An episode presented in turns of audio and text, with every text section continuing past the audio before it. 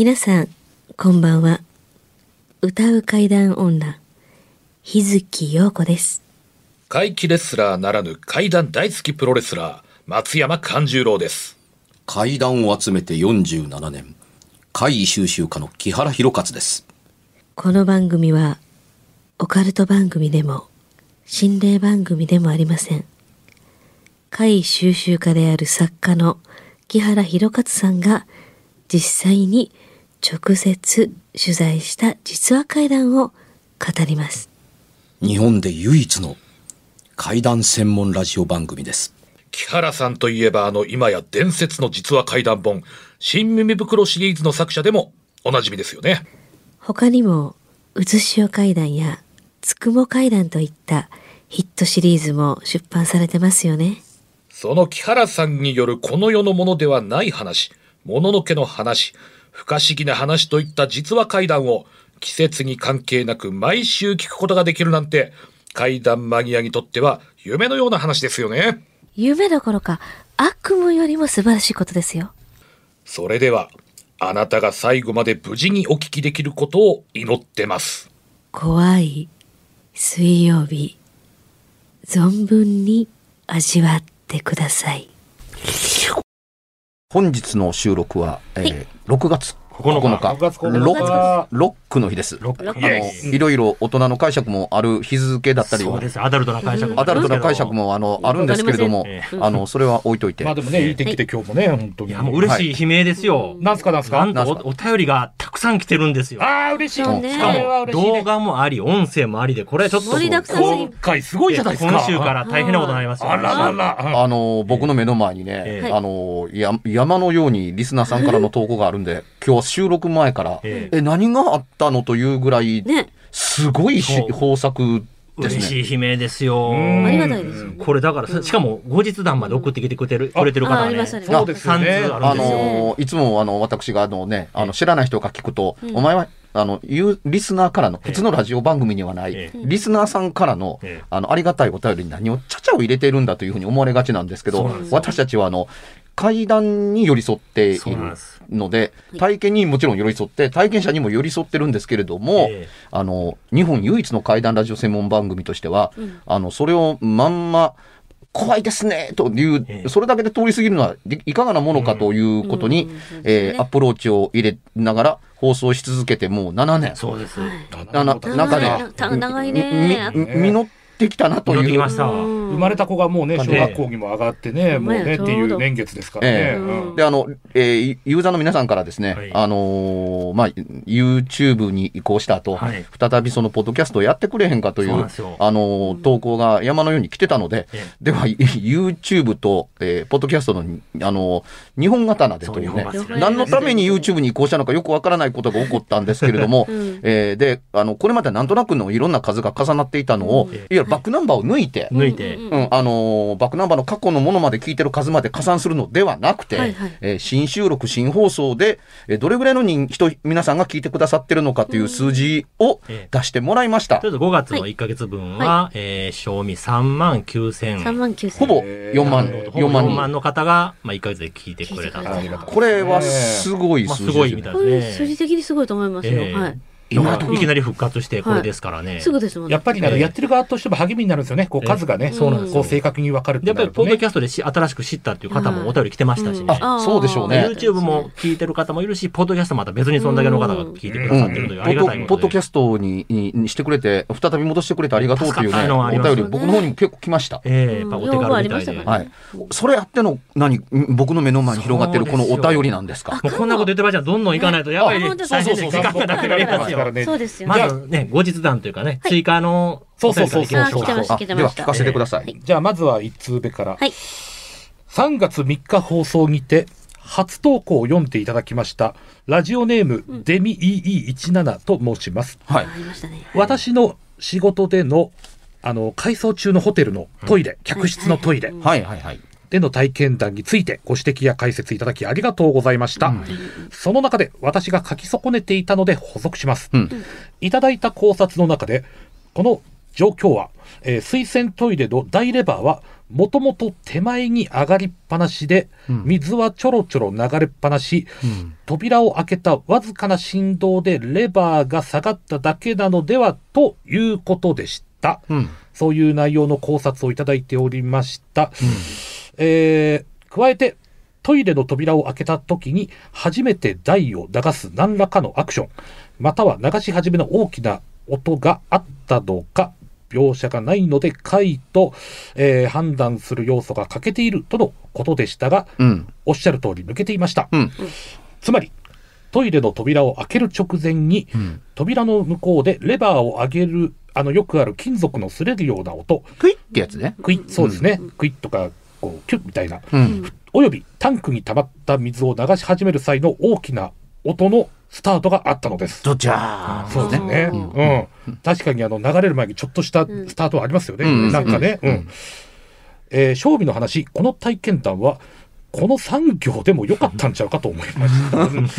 ご、すみません。ご、ご、ご本人がそうおっしゃって、あのご本人が、えー、あのはい。私もそう思います。うん改めてこう書き出してて、そう思ったのか感じたと思ったんですこれだねけでよかったんちゃうかと思ったんこれが会の核というやつです。ここがあったら、基本的に成立がありあるよねってそうですいう。ね。えー今回のご指摘で話を人に語る際、また人の話を聞く際に、うんその話の属性を決める重要なポイントがあるということがよくわかりました。ありがとうございます。今までも木原さんは放送の中でそういったポイントを語られており、私はそういった観点がとても好きで興味があります。これって人と話す上で会に限らず大切なことですもんね。これからもこんなお話をたくさん聞かせていただければ嬉しいです。という。あーはいありがとうございますあの、確かに、ねうんその内容を、あの、聞けば、これは会です。そうですね。と感じるのは当然ですよね、というふうに、あの、言えます。とん。いうふうに。あの、可能性で、あの、他のものに、置き換えが効く可能性があるのであるならば、それはいつまでたってもグレーゾーンで、うん。あの、問題がないとは言わないけれども、ええ。おかしいと思っていただいたので、あの、こその、あの、投稿だということは、であの、私たちも十分理解してるんですよ。えうん、しかし、あの、世の中ってよくわからない偶然でおかしなことが起こるということも、うん。まあ、なくもないそうですね。というところなので、あなたが素直に、あの、これはおかしい、違うかなと思ったことの、核をちゃんと入れ入れていただけると、うん。この方、書いてるうちに気がつかれたみたいですね。うん。この産業でよかったんちゃうのっていうふうに、その通りなんですよ。うんただし、その産業だけでは説明不足かなと思うので足される分にはいいんですけど、なんとなく長く書いて核が入っていないあ、そうですね。っていうのって、何本文章を足したところでうん、実は何も埋まってないことにはなります。ううんん、ただ、声をたりをいいただくと、あの、現象もそうですけど、場所、状況、体験した人っていうのが全部一つになってれば、こそやなと、ええあの、思うんですよ。よ要するにその、追求体験談が来ました。あの、謎としての追求を、あの、それに、あの、その、それを歌受けてうん返しましたっていうと、なるほどというので帰ってくるっていうのって、いわゆる、あの、取材の形式にまあ近しいですね。近いですね。うん、あそういうことが聞きたいんだこの人たちはっていうのがちゃんと伝わるっていうのってありがたいで、そこが会なんやっていうのはやっぱりね、そうその通り伝わっねて、分ね分かっていただいてありがたいです。で、また、この、こういうところ、どうでしたかとか、うんもし気がつかれたりとか調べられるんだったらまた送ってくださいねとか言っても、必ずしもそれが補足として返ってくるとは限らないじゃないうですか。すね。そんな中でですね、この1通目に続いてまだありますからね。ありがたいですね。はい再調査していただいて、ね。再調査でございます。うんはい今度はですね、うんあの、新潟の M さん、はい。あの、おじいさんから刀もらった。あの上の袋戸から刀が出てきたんそうですそうそうそうそう、はいこの方からもですね、おはい便りいただいておりまして、先日はありがとうございました。はいこちらこそ私の投稿を読んでいただき、夢と刀なので、うん。木原さんにはバッサリ切られました。うん。刀だけにね。勘十郎さんに優しくされて、ん。新潟県民魂が燃え上がり、うん。いろいろ聞き取りしてきました。うん。勘十郎さんのお友達も何かの偶然でお客様になっていただきましたので報告です。あ、つながってるね。お仕事のお客様、拙者のね、地元の幼馴染なんですよ。あら、M さん、新潟で試合があるときは絶対見に来てくださいね。うん、てくれますね、はい。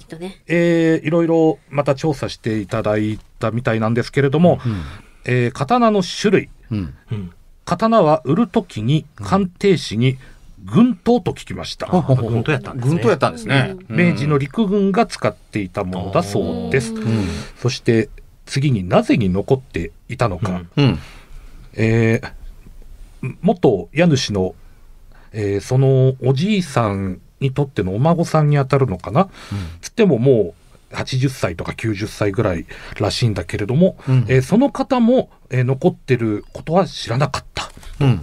天袋も片付けた際に見たけど、えー刀はなかった。うんそれがどうして残っていたのかはわからんと。うん家財道具を片付けた業者に聞きましたが、天袋に物はなかったと返答。ハウスクリーニング業者もありませんでしたと返あ答不。思議ですね、じゃあ。それ残っていたというよりは、まるで現れたというふうに聞こえますね。そうですあのね。文章をそのまま、あうんのね。耳で耳で聞いた限りは、うん。それ突然出てきたっていう話と近しいんですか、うん。というふうに、はい、えーそして孫の、その、おばあちゃんは、なぜ僕に簡単に譲ったのかを、えー質問しました。あなたが何で譲ってくれたんかってことですね、うん。見つかったやつを。えーあ、その、刀をね、そのおばあちゃんが、うん。その、もともとの家に、自分の家にあった刀をなぜうん。M さんにね、譲ってくれたのかはいという質問で、おじいさんの特徴が一致したから、M さんが話す、そのおじいさんの特徴が一致した。か夢を立つに見たおじいさんの顔が人相が。ら、からこう、嘘はついてないんだろうな、みたいな。で、やっぱその右上のこの唇から顎にかけて、こう、傷がはい。あって、やっぱ特徴的だったらしいんですね。うん絵の具の筆のような白髪頭、うん。左手を、えー腰のあたりに当てる癖、うん。これらのことだそうなんですね。うんあと、高価なものは元家主の父親の代で、多額の借金の返済で売り払ったから、うん残ってるのは高くはないものだし、処分に困るので、刀のことはおじいさんの趣味なのか、たくさんあった中の一つで、えー持っていた本数も売った本数も把握はしていない。で、えー最後に、おじいさん自身のこと。明治生まれで、まあ、生きていれば、うんもし生きていれば144歳。実際には85歳で亡くなったそうです。うんはい。えーこれらがですね、以上、えー調査していただいた報告の内容なんですけれどもね、今回のお便りの、また今度違う体験を報告してくれると。はい。会社で話したり家族に話すと馬鹿にされるのでなかなか話す機会がないので。あよくわかりますそういうはいのここでね。うんそうですね。ぜひぜひ、やってほしいですよあのねーもしまだあれば、ぜひ、遠慮なくまた聞かせてください。あのちょっと放送が前なので収録が前だったのでど忘れしたんですけども軍刀だと今回分かりました、えうんその軍刀どうしたんでしたっけ？えを、えーその、あら、警察不動の産屋さんが見に行っと、て、はい。で、えー一緒に警察に持って行って、で、元家主さんも来てもらって、で、事情聴取の上で、改めて登録をして、うん。で、えー結局この M さんは、刀は、売っ払っちゃったそうなんですね。もうあげるわ、テムさんもらっちゃったんですよね。うんだけど売っちゃったんですよね、登録はしたけれども、やっぱ持ってても、しゃあないしゃあないいし、で、まあ、売って、まあ、そんなに高くは売れませんでしたが、みたいな、手元そういう、にもないですね。手元にはもうないうんっていうことだからですね。そのお金がないから、ハウスクリーニングをそのね、業者自身がやるっていうので M さんがその部屋に行ったんですよね。そうそうそうそうで、何もないはずなのに天袋を開けると刀が一本残ってたとねそ。んな話でしたもんね。でもこれ確認したら、そんなみんなね、うん何もなかったって言ってるから、知んみたいなで、このエブさんもやっぱすごくあの、がたいが良くて、んで、おじいさんがもともと、そのあ、そうお相撲さんとかが好きでお小遣いあげたり、あ、ちょっとごちそう超えてる言って。ましたよね。で、もう、お家が、もう全部、物がなくなっちゃって何にもないから、刀をあげたんじゃないか、みたいな。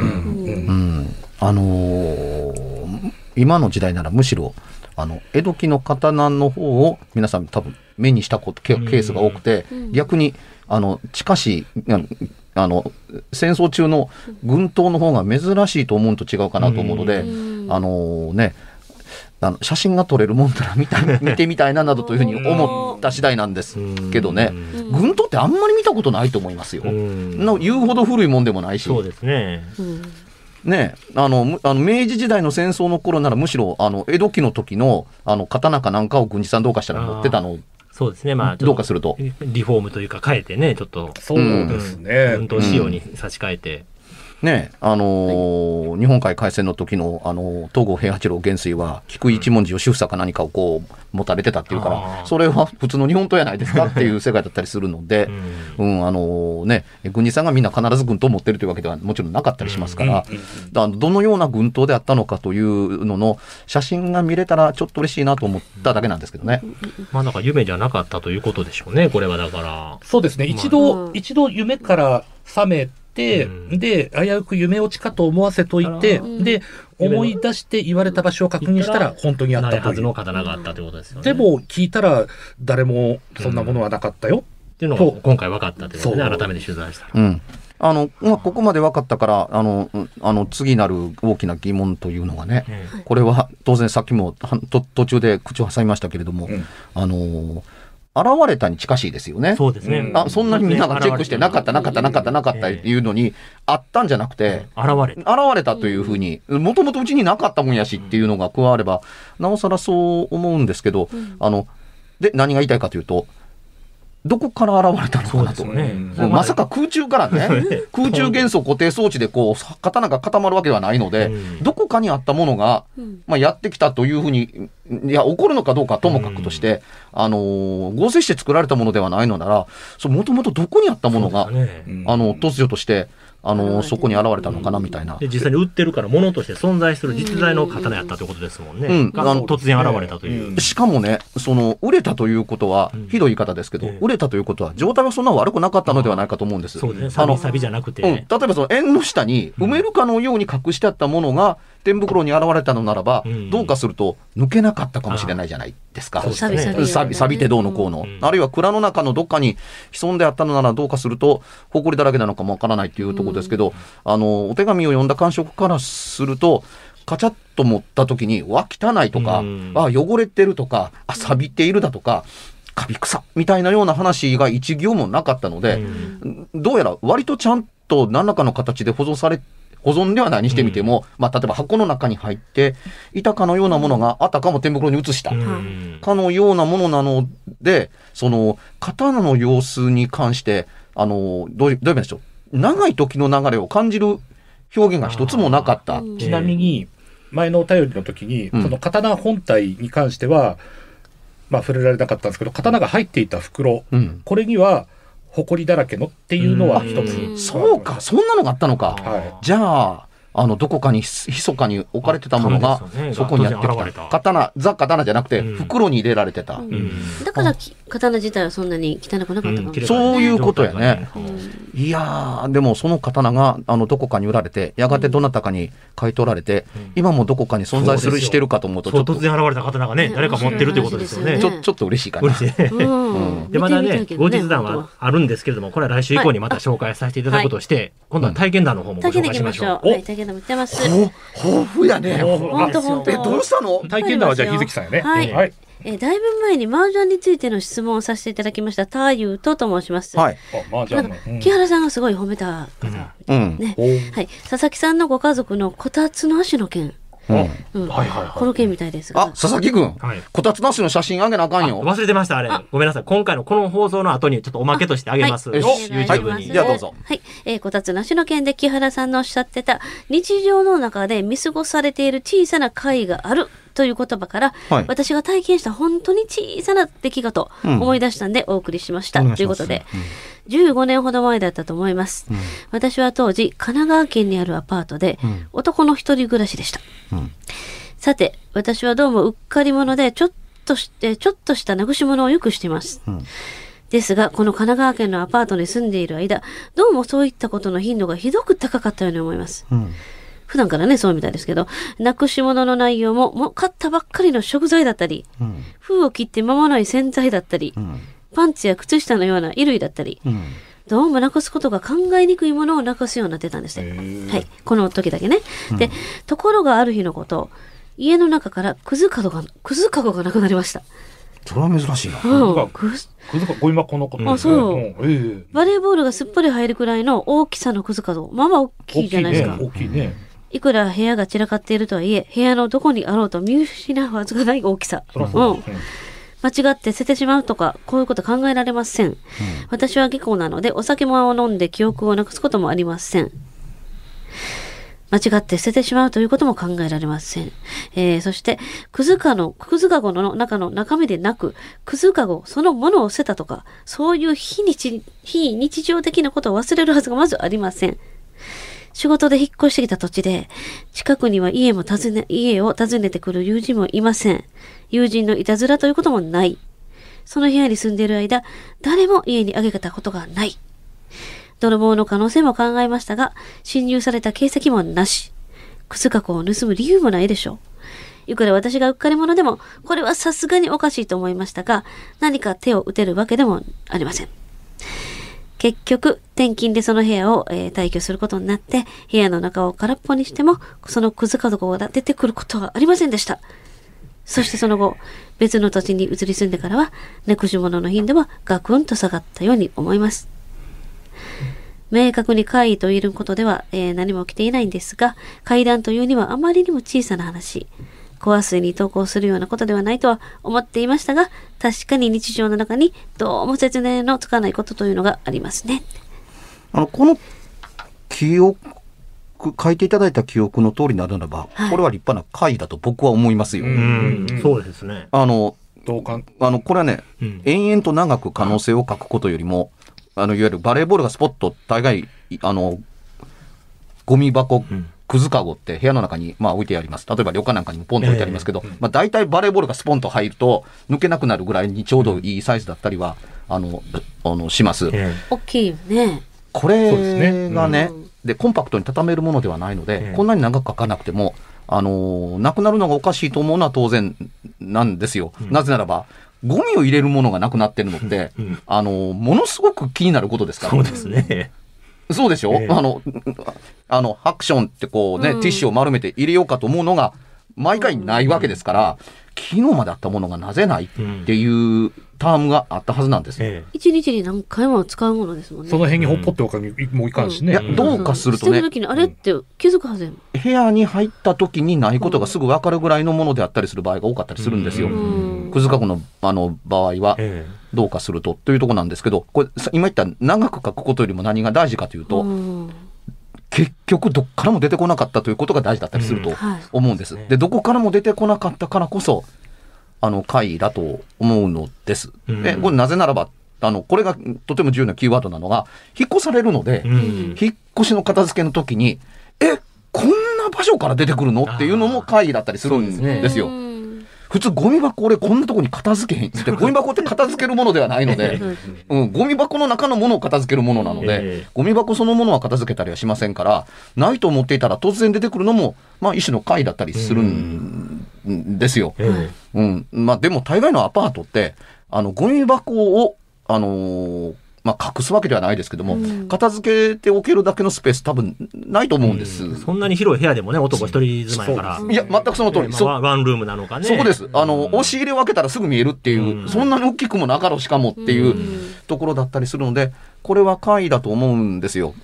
で、その亡くなるという描写が、あの、怪異だという、とか、現れるという描写が、あの、怪異だという一つの証拠にね、はいあの、いわゆる、あの、怪談ではなくて、はい。ホラー映画の描写か何かにね、ごくごくよく出てくる、あの、こういうものが出てくるからこの映画はその方向性だと思える物語の最初の頃の描写の中で、例えばこの床下の穴の中に入って、こう、水道管の、あの、こう、ん直してるとしましょうか。はい。で、その、腕をこう高く伸ばすと床の上にあるあの工具箱があって、うん。でここにこうレンチか何かっていうのをこう取ってあの直してって、うん。よしじゃあ次はドライバーみたいなことをやって。うん。ああれ？道具箱がないやんけみたいな,な、うん。なあれ？と思ってそのな床から立ち上がってみるとあの道具箱そのものがどっか行ってないって言ってキョロキョロするみたいな。周り誰もいない、うんつまりい今あの直してあ直径が合わないからって取り直したらなんで道具箱に入らへんねんとか、な道具箱がないねんと思ったらあの誰もいないのに消えてなくなってるという描写が例えばあったりするときにあの住んでる人劇中の中の人間にも見てる側にも負荷かかるわけです。うん。えどうして？というふうに。あるいはその、まあ、ヒッチコックの映画なんかだったりするんですけれども、はい。その部屋の中をこうやってみてあこういうとこかと思ってるところに何かお探しでも、てっと気がついて、後ろ振り返ったら、あのー家政婦のおばちゃんが立ってるって。え、いつの間にこの人来たのっていう、これ、あら、突然現れる回で、この人は生きてる人なのか、お化けのようなものなのかがわからないけれどもっていういうとこだったりするけど、今さっきまでこう見回した限り、誰もいなかったのに、真後ろに立たれてたっていうのにびっくりしたりする。これ、あのー非日常の、のが突如日常に現れてきた怖さだと思うんですよ。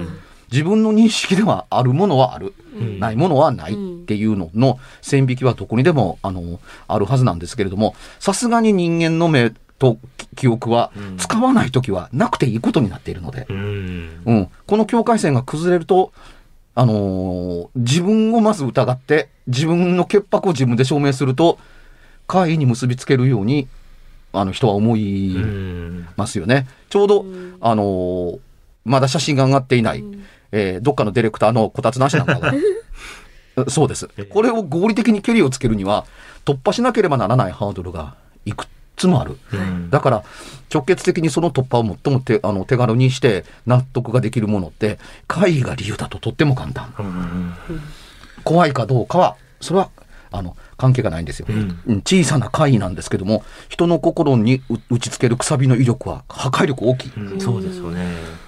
うん。まあ、こんなことがしょっちゃったら、あの、なんか、箇条書きで読まれてましたけど、えそんなになくなったら僕は結構怖いと思います。え逆にね、それがもう、ひょっとした回もあったんかも日常的なもんやからこそみたいなね。うんだから本当にいろいろ長く書いていただくし、やっぱ核がもう明らかでしたね。うん本当に。はいうん。封を切った洗剤がなくなったって、結構大変やと思う。そうですよね。もう一回買わないかんから。自分しか使わへんし、誰が持ってくねんみたいな。か買ったばっかりの食材とかうね。ん、しかも洗剤は大概洗濯機のそばにありますから、そうですよね。他にも持ってって、うん。ついうっかりっていうことってある？ってまあ、いう。ふうに部屋から持ち出さないですしね、普通は。そう。あ。例えば冷蔵庫から出てこないでしょ？っていうふうに言えるので、うん、あのーもっとね、この方生活の中で首ひねっておかしいな。うんねししかもどいつもこいつも出てきたというふうに書いてないの。そうですね、みんな消えっぱなしですよ。極めつけがくずかごやったんですかね、はいやっぱ。うんうんまるで私の存在に気づいてというもう一人の住人がいるいてくれると、その信号を発信し、そのような形で発信しているとというふうに思うと、え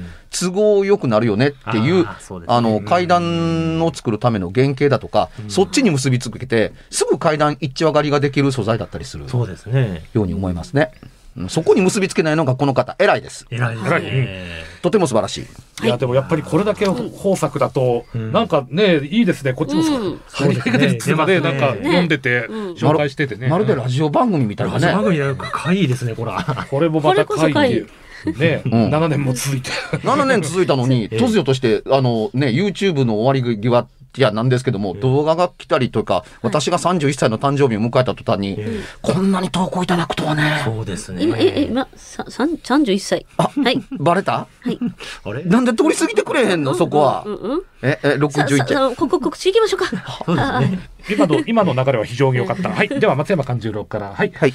えー7月の18日、暑い季節ではございますけれども、えー豊中市の稲六ボックスという会場で大衆プロレス松山座本公演を行います。えー日曜日の3時から7月18日の3時からでございますんで、料金や、えー出演者の詳細は松山勘十郎で検索すると、ブログや、えー、ツイッター等 SNS 出てきますので、えー緊急事態宣言も無事明けていることを信じて、えー感染対策万全にしてやりますので、皆様どうぞご来場ください。よろしくお願いします。うんはい、えー私、日月陽子は最近姉妹のね、デュオを復活させました。セレージャというデュオです。えー C から始まる、アルファベット C から始まるセレージャです。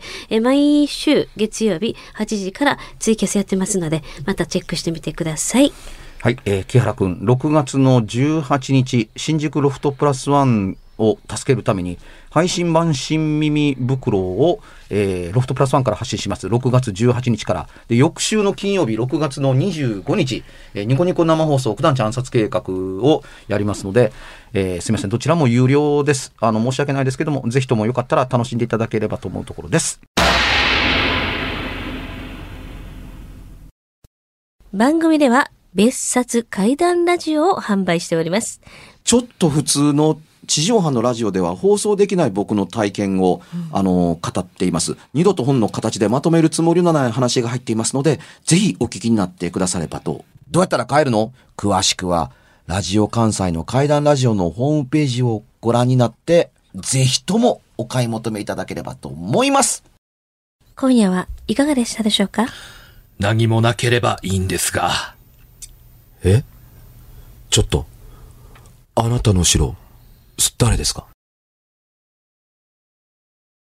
番組ではお便りや感想のほか、あなたが体験した怖い話や、あなたが聞いた身近な人の不思議な体験、また怖い写真や曰く因縁のあるものなどもお待ちしています。メールの宛先は、階段アットマーク、jocr.jp、k-a-i-d-a-n アットマーク、jocr.jp。